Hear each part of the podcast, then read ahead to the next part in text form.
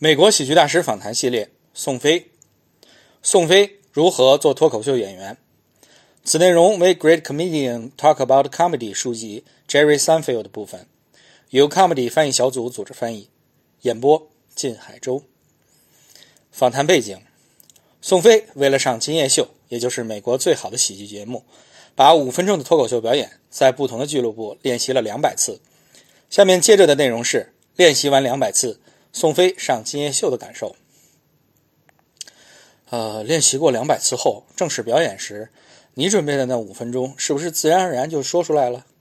当你表演听到笑声的时候，有没有觉得舒了一口气，觉得这件事儿成了？呃，并没有。我觉得整个表演过程就像是过山车，感觉很惊险。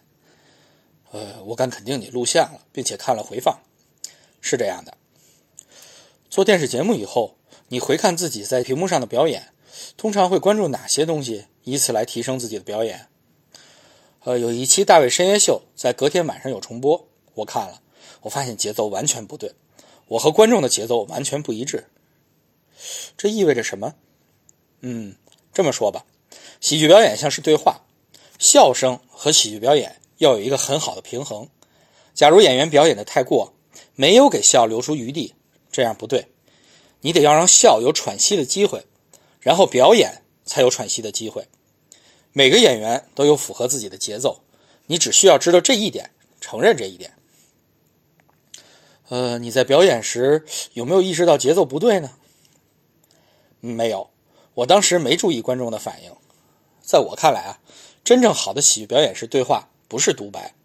观众笑，跟我说同样重要。你要知道，笑包含着思考。有不同的形状、大小、声音和颜色，并且每声笑都有不同的意味。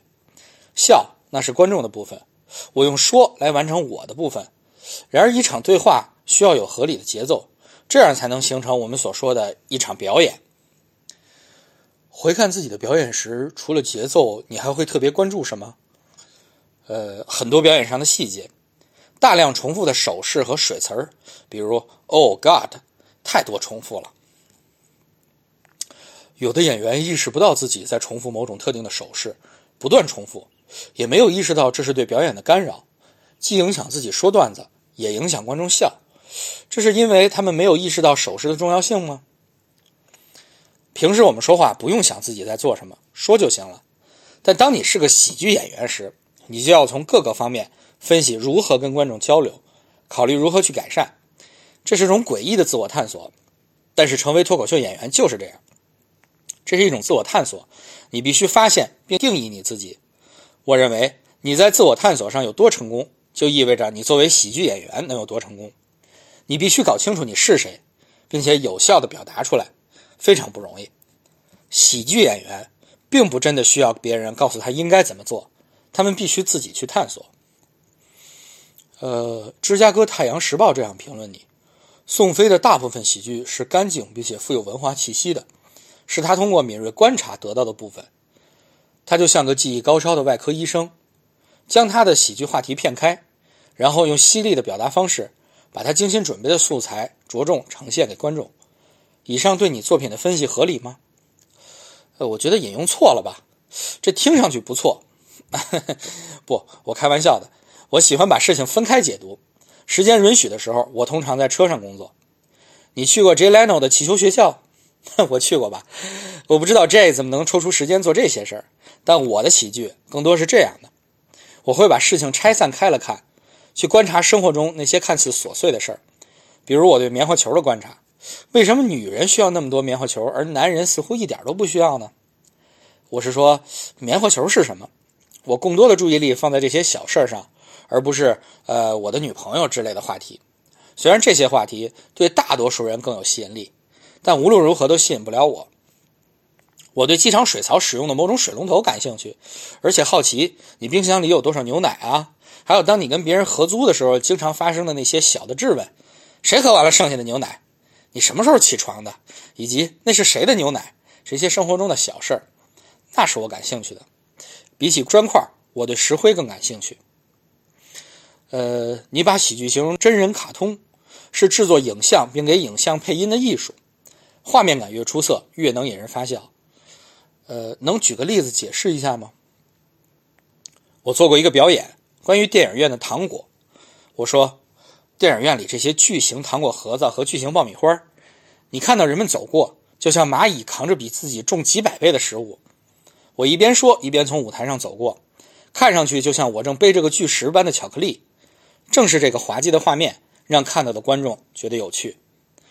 这似乎是喜剧的基本原则：你语言描述的画面越清晰，越能引人发笑。嗯，并且即便观众对你的想法无感，当他看到演员在台上假装自己是蚂蚁时，也会笑的。有时候喜剧演员表演开车，只是假装在开车而已，可是看上去那么蠢，试图用身体模仿特定的动作，本身就很搞笑。我见过一个家伙。他模仿人们拿着麦克站着的样子，我模仿过洗澡时浴室墙上的头发，模仿他们是怎么粘在墙上的。